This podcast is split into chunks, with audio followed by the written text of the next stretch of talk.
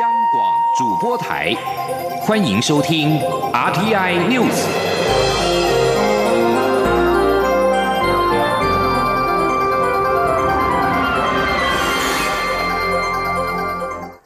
各位好，我是主播王玉伟，欢迎收听这节央广主播台提供给您的 RTI News 新闻。首先带您关注，立法院会今天排定处理国民党团提出的反并吞中华民国法草案。国民党团要求将法案进赴二读，与民进党团提出的反渗透法草案并案协商。不过，经过表决之后，民进党团以人数优势否决了国民党团的提案，反并吞中华民国法草案无法进赴二读。青年记者郑林的采访报道：为防堵中国势力渗透，民进党团上月提出反渗透法草案，明定任何人不得接受渗透来源指示、委托或资助、捐赠政治现金或影响选举罢免、公投行为，违者可处五年以下有期徒刑或并科新台币五百万元以下罚金。法案日前在立法院会处理时无异议，顺利进赴二读。国民党团则提出反并吞中华民国法草案，共有十五条条文。草案规定，通谋。敌对组织或敌对组织成员意图消灭、并吞、取代中华民国，处死刑或无期徒刑。立法院会六号排定处理反并吞中华民国法草案，程序委员会建议法案交付内政委员会审查。国民党团要求将法案进赴二读，与反渗透法并案协商，但遭民进党团以人数优势封杀。立法院长苏家全宣布表决结果：表决结果出席六十二人，赞成二十一人，反。对四十一人，弃权零人，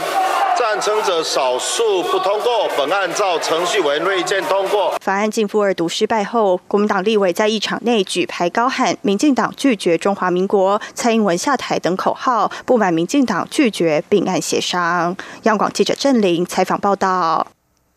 继续要关注的是奖励旅客来台的补助措施。为了招揽国际观光客来台，交通部今天宣布，针对桃园机场及松山机场以外的机场，入境包机旅客实际搭载数每架次只要达到五成以上，可以依旅客数比例合计奖助金；达七成以上，则回归原本的奖助规定办理。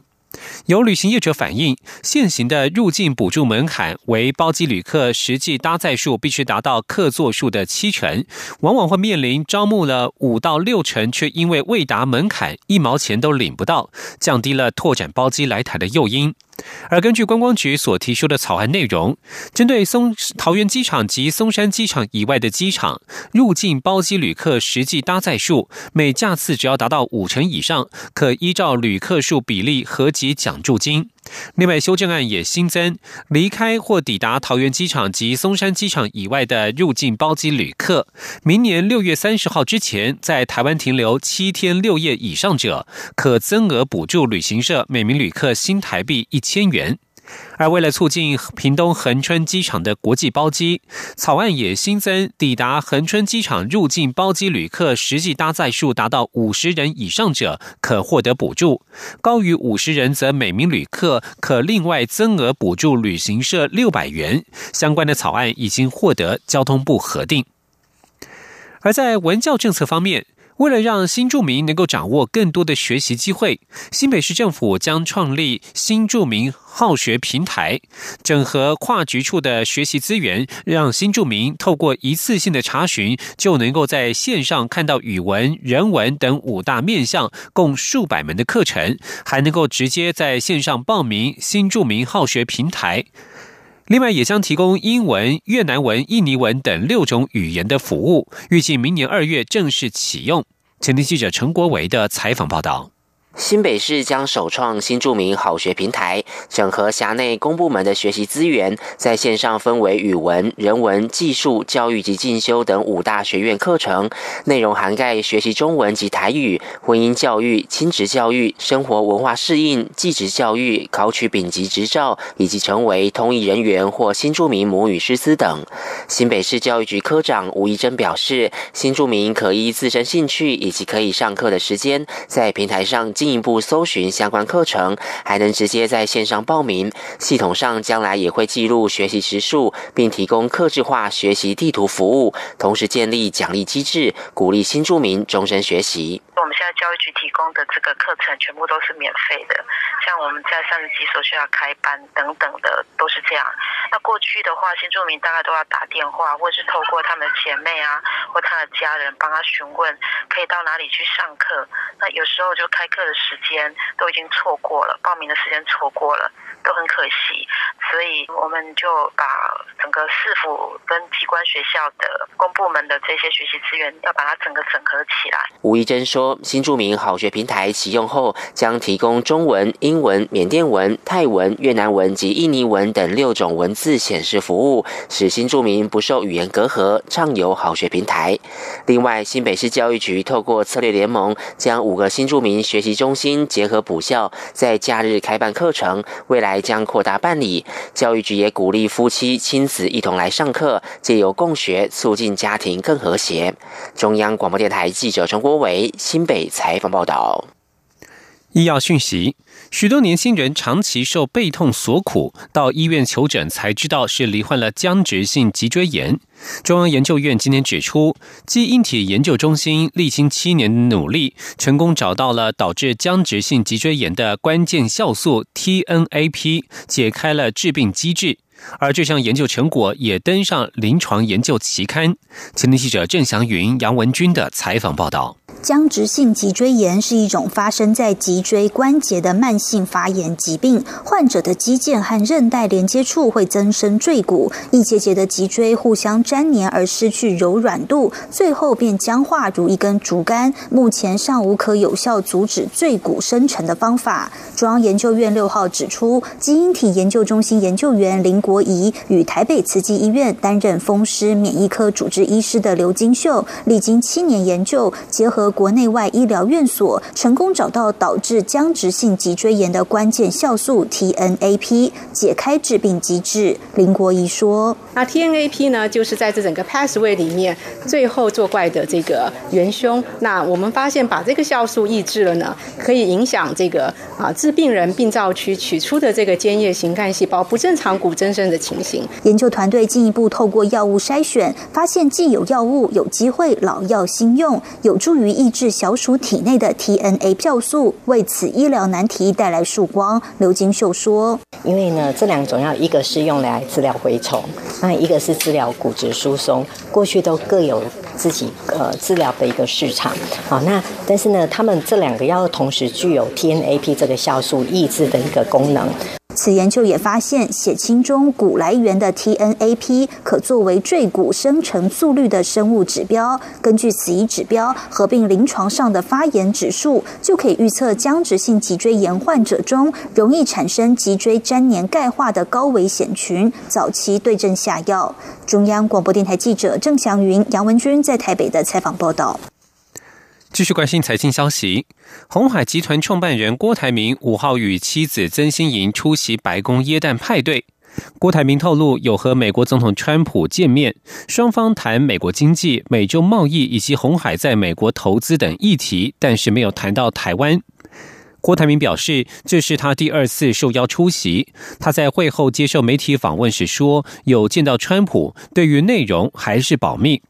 问到与川普主要是谈红海在威斯康星州的投资，还是比较敏感的政治议题时，郭台铭表示跟台湾没有关系，主要是谈世界经济、美中经济、红海在美国的投资状况，有关中美贸易等议题。听了一些川普的看法，也了解美国很积极，希望制造业到美国投资。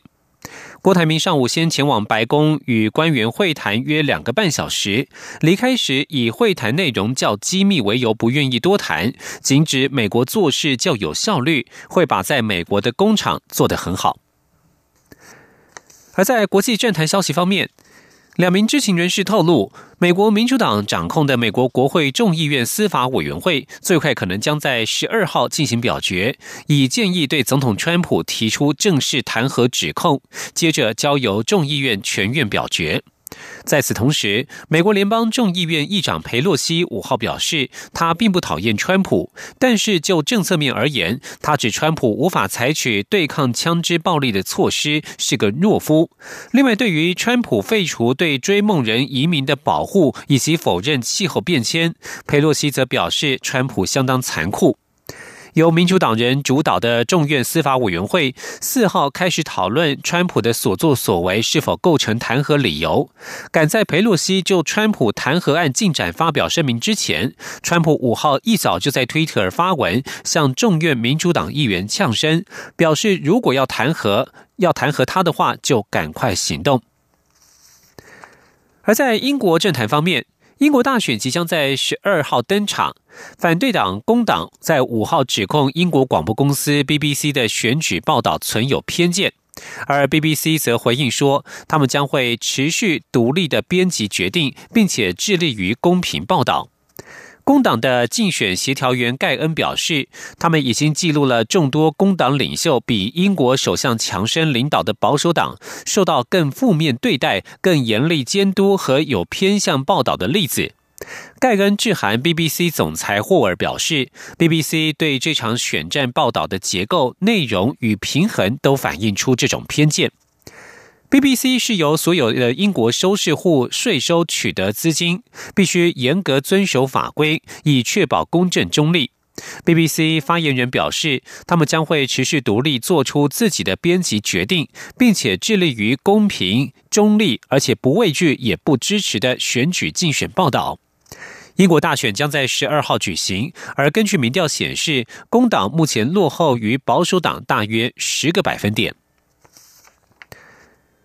在法国的情势方面，法国各职业工会集结了八十多万人上街抗议法国总统马克宏所提出的退休制度改革。全国大罢工在五号登场，包括了火车、地铁、机场调度都大乱，学校与公家机关也关闭，巴黎日常生活呈现瘫痪状态。政策面临了反弹声浪。法国总统马克宏表示，他深信改革是需要的，但是他会为了改革做出些许让步。法国政府发言人恩迪亚也表示，与工会还有协商的空间，政府的大门是敞开的。目前，法国巴黎百分之九十的铁路班次取消，绝大部分的地铁站铁门拉下，十六条地铁线当中只有两条自动驾驶的路线能够正常服务。法国航空公司与易捷也取消了部分中短程航班，法国各城市交通严重受到影响，大巴黎地区几近瘫痪，罢工有可能一直持续到十二月九号。法国内政部表示，在五号当天，全法国共有两百四十五场的集会游行，约有八八十万人参与，而法国总工会则是估计参与示威游行的人数大约一百五十万人。继续关注的是美国与中国华为的贸易争端。美国国务卿蓬佩奥五号在葡萄牙里斯本表示，美国在过去数年来一直致力于确保全球伙伴意识到与中国电信设备巨擘华为这类公司合作的风险。不过，葡萄牙表示不排除任何公司参与计划中的五 G 招标。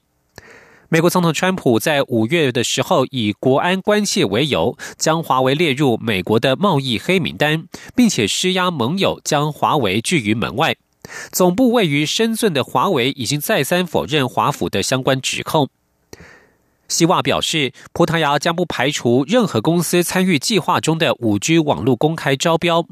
葡萄牙里斯本政府表示，不会根据国籍来选择投资人，市场会以最佳商业状态来做抉择。目前，中国企业在葡萄牙的部门拥有重大投资。葡萄牙最大的电信营运商阿尔蒂斯在去年表示，他们跟华为合作，要使葡萄牙成为欧洲五 G 网络发展的领头羊。以上新闻由王玉伟编辑播报，稍后请继续收听央广午间新闻。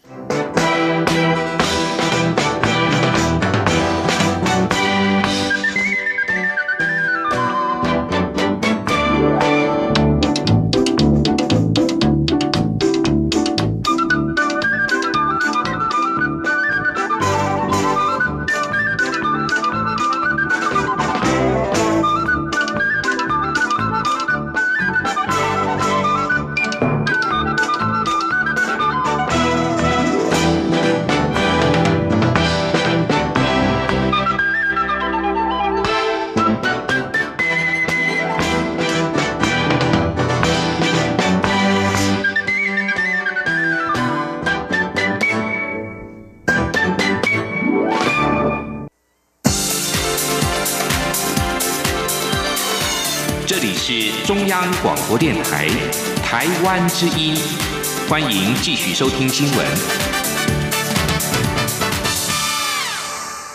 欢迎继续收听新闻，我是陈怡君。新闻开始，先来关心台股的表现。美股持续走阳，台股也同步的攀高。今天盘中指数收复了一万一千六百点的关卡，其中晶圆代工厂台积电的股价表现强劲，一度再创历史新高价，来到新台币三百一十六元。目前时间为十二点十五分，台股加权股价指数小涨两点。来到一万一千六百点，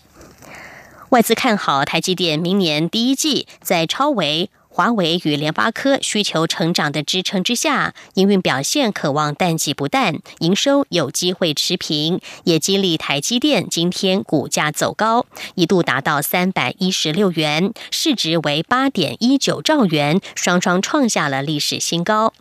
红海十一月合并营收六千零二十六点四六亿元，创下历年同期新高。股王大力光十一月的营收为六十六点五六亿元，更是连续四个月创下历史新高。只是两间公司股价表现相对疲弱，一度翻黑。至于传统产业股，同样呈现涨跌互见的局面，水泥与食品类股的指数同步走阳。行政院院会在昨天拍板通过了试出五 G 专网频谱，也宣告大型企业可以自行建制专网，目前为实验期，等到二零二一年到二零二二年就会试照。而在另外一个商用的频谱部分，第一波的试照即将在十二月十号展开竞标，台湾明年也将正式迎接五 G 的时代。不过，由于目前台湾国内四 G 的运用相当普及，而且价格也亲民，未来五 G 的价格如果大幅提升的话，消费者是否买单，也考验着国内电信商在相关应用的能力。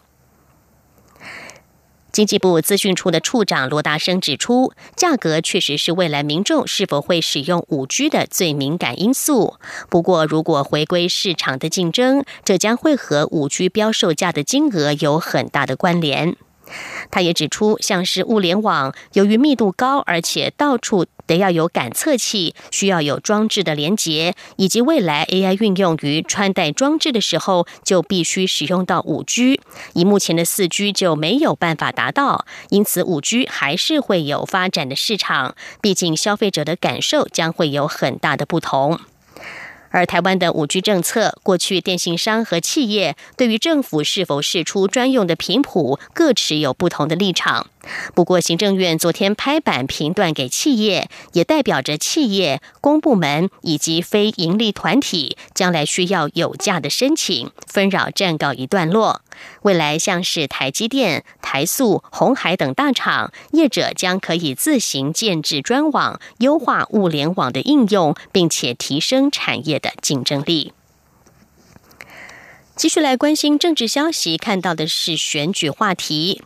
蓝营指控卡神杨慧茹是蔡英文总统的网军，但是蔡总统澄清并不认识杨慧茹。不过有网友翻出杨慧茹曾经与蔡总统合照，引发争议。对此，民进党主席卓荣泰今天表示，质疑蔡总统说谎是言之太过。公众人物办活动，即使与部分人士同框打招呼，但是否认识，应该要尊重当事人的主观意识。朱荣泰并且反批蓝营用卡神、用带风向，国民党不分区名单对民间造成的伤害才深远。记者刘玉秋的报道。有卡神之称的杨慧竹因网军案遭检调起诉，民进党一再澄清这是杨慧竹的个人行为，与民进党无关。蔡英文总统也表示自己不认得杨慧竹，但有网友翻出二零零八年台湾社主办八三零百日怒吼大游行的照片，时任民进党主席的蔡英文与小白狗玩耍，并与狗主人杨慧如聊天。蔡总统遭质疑与杨慧如切割。对于蔡总统被质疑说谎，民进党主席卓永台。六号陪同民进党新北市立会参选人林淑芬扫街拜票时受访表示，任何公众人物与很多人即使办过活动、同框过，但也未必熟识，当事人的主观判断才是最重要的。吧我们经常在路上碰到我们很多人跟我们打招呼，他非常的熟识，但是我们一时之间真想不出来。有的时候办过活动，那几年之后也没有再做任何的这个联系啦、沟通啦，或或是交往，那也没有办法说他们是熟识。那至于说是不是认识，我想当事人他主观的意思，我们应该尊重。选战进入最后关头，卡神案持续延烧，外界认为卡神的争议似乎已经超越国民党部分区名单胡思怀的争议声量，恐影响民进党的选情。朱文泰说：“这有带风向的感觉。国民党提出胡思怀这样的部分区名单，在民间造成的伤害非常大，后劲还很强，影响深远。”朱文泰强调，卡神与吴思怀这两件事情对社会造成的伤害不同。卡神案已经由司法处理，司法可以让社会了解真相，但吴思怀却是用司法或是政治方法都无法阻止他进入国会。因此，民进党不仅要在区域立委。努力，政党票也要努力，呼吁大家一起下架古思怀。中广电台记者刘秋采访报道。而国民党主席吴敦义今天出席了台北市党部所举办的一百二十五周年党庆活动。他表示，明年一月十一号的大选有三个一，这代表国民党总统候选人韩国瑜胜选，国民党区域立委席次和政党票都拿下第一。记者王维婷的报道。国民党主席吴敦义六号出席台北市党部举办的一百二十五周年党庆活动，他致辞时表示，国民党在二零零八、二零一八的大选都拿下好成绩，明年的总统和立委选举也一定要胜利。吴敦义表示，明年一月十一号的投票日有三个一，分别代表国民党在总统选举、立委选举和政党票都要拿第一。吴敦义说。我们希望二零二零年一月十一号，这个三个一就是总统第一，韩国瑜当选，好不好？第二个一是区域立委也要考第一，好不好？第三张选票，政党票也要投给中国国民党，又拿第一，这三个一太重要了。吴敦义表示，明年大选的三张选票将决定中华民国和国民党的未来，一定要让这三张票做出好成果。他说，若韩国瑜当选，将贯彻四大施政目标，分别是建立联能政府、均富的经济、和谐的社会与和平的两岸。中央广播电台记者王威婷采访报道。新闻焦点转到香港，香港反送中运动持续，民间人权阵线申请八号发起集会游行，已经获得警方发出不反对通知书。香港警务处处长邓炳强今天上午前往北京访问，他临行前针对周日由泛民派发起的反送中集会游行表示，希望活动和平有序的进行。邓炳强并说，警方对周日活动已经做好了应对方案。他呼吁周日活动的主办单位，如果遇到了暴力事件，尽量与警方合作，并且拿出勇气谴责暴力。另外，香港立法会在昨天辩论由二十五名民主派议员所提出的弹劾特首林郑月娥的议案，经过分组点票，虽然在地区直选获得十六票赞成通过，但是在功能组别被以反对二十二票否决，议案最终是遭到了否决。港府政务司长张建忠在总结发言时指出，弹劾议案非常严肃，不是随便的政治工具，要提出实质证据，证明特首有违法行为。他强调，问责团队会坚定不移，继续止暴制乱，包括成立独立检讨委员会，与警监会的调查相辅相成。警监监警会明年一月初会向特首提交报告。中国媒体观察者网报道，针对了美国国务院日前对中国驻美外交领事人员设下限制的做法，中方五号起实施对等的反制措施。据报道，中国要求美国驻中国大使馆外交人员和美国驻上海、广州、成都、沈阳、武汉总领馆人员正式会见中方地方政府代表。正式访问中国教育或研究机构，需要提前五个工作天书面通知中国外交部。中方现行其他相关规定对美方依然有效。在十月十六号，美方要求中国驻美外交人员在与地方官员见面之前，必须要提前通知美国国务院。中国驻美大使馆随即指控此举违反了一九六一年维也纳外交关系公约。中国使馆透过推特发文强调，维也纳公约第二十五条规定，接受国应该给予使馆执行职务的充分便利，但是美方现在做的却是完全相反。不过，曾经派驻美国驻北京使馆担任武官的史达维表示，新规定只是回应美国外交人员在中国所受到的待遇。他透露，美方外交人员在中国与当地人员接触，必须事先请求中方同意，但是请求常常被驳回。世界银行五号表示，世银董事会已经结同意，截至二零二五年六月，每年将会对中国提供十亿到十五亿美元的低利贷款。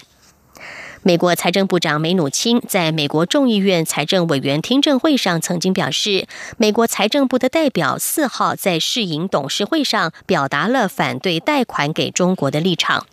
梅努钦并说，他也要求世界银行必须让中国从专门提供给低度和中度开发国家的世银特许贷款计划当中毕业。世界银行对中国这项五年低利贷款计划已经在五号公布。世界银行董事会支持与中国的多边发展借贷关系，以协助中国的基础建设和环境改革。世界银行表示，已经逐步减少对中国的贷款。二零一九年六月截止的会计年度，对中国的贷款总额为十三亿美元，比二零一七年会计年度的二十四亿美元减少。而新的贷款计划也会逐渐减少金额，比之前五年平均每年的十八亿美元要下降。但是，世界银行减少对中国贷款的速度，并没有让梅努钦满意。他表示，中国太富有，不应该再取得这种国际援助，而且中国甚至还透过他的一带一路倡议，对贫穷国家提供贷款。主要产油国所组成的石油输出国家组织 OPEC 五号进行了冗长会议，但是仍在晚间宣告破裂，没有办法就减产达成协议。国际油价目前正面临库存过剩以及全球经济成长趋缓的压力。而面对崩跌的油价，油国组织在二零一八年十月决定每天减产一百二十万桶原油。在去年十二月以及今年七月的会议，仍然继续维持这个减产数量。而为了拉抬国际油价，油国组织考虑进一步的减产。在经过超过六个小时的会议，油国组织代表仍然没有办法就进一步减产达成协议。在不出维也纳会议现场时，各国石油部长罕见的三缄其口。在被问到是否达成协议时，委内瑞拉石油部长科维多只回应了“明天”两个字。六号的会谈除了油国组织会员国之外，还将加入所谓的 OPEC Plus 集团伙伴，其中包括了世界第二大产油国俄罗斯。国际油价面临了下行的压力，其中一个原因是与美国的贸易战争使石油消费大国中国的经济成长受到拖累，而欧洲的经济目前也呈现停滞。其次，油国组织之外的产油国增产打破纪录。自从二零一八年以来，美国成为了世界上最大的产油国，而巴西和加拿大也持续增产，挪威也有意跟进。联合国粮农组织在五号表示，全球粮食价格在十一月强劲的上涨，原因是受到肉类及植物油价格大幅上涨所推动。尽管谷物价格略微下降，粮农组织粮食价格指数在十一月创下了二十六个月以来的新高，平均为一百七十七点两点，比上个月增加了百分之二点七，比去年同期上扬了百分之九点五。另外，粮农组织也预测，全球谷物生产将于二零一九年写下历史新高，一共是二十七亿一千四百万公吨，比上一次预测要高出百分之零点四。以上 T I News 由陈一军编辑播报，谢谢收听，这里是中央广播电台台湾之音。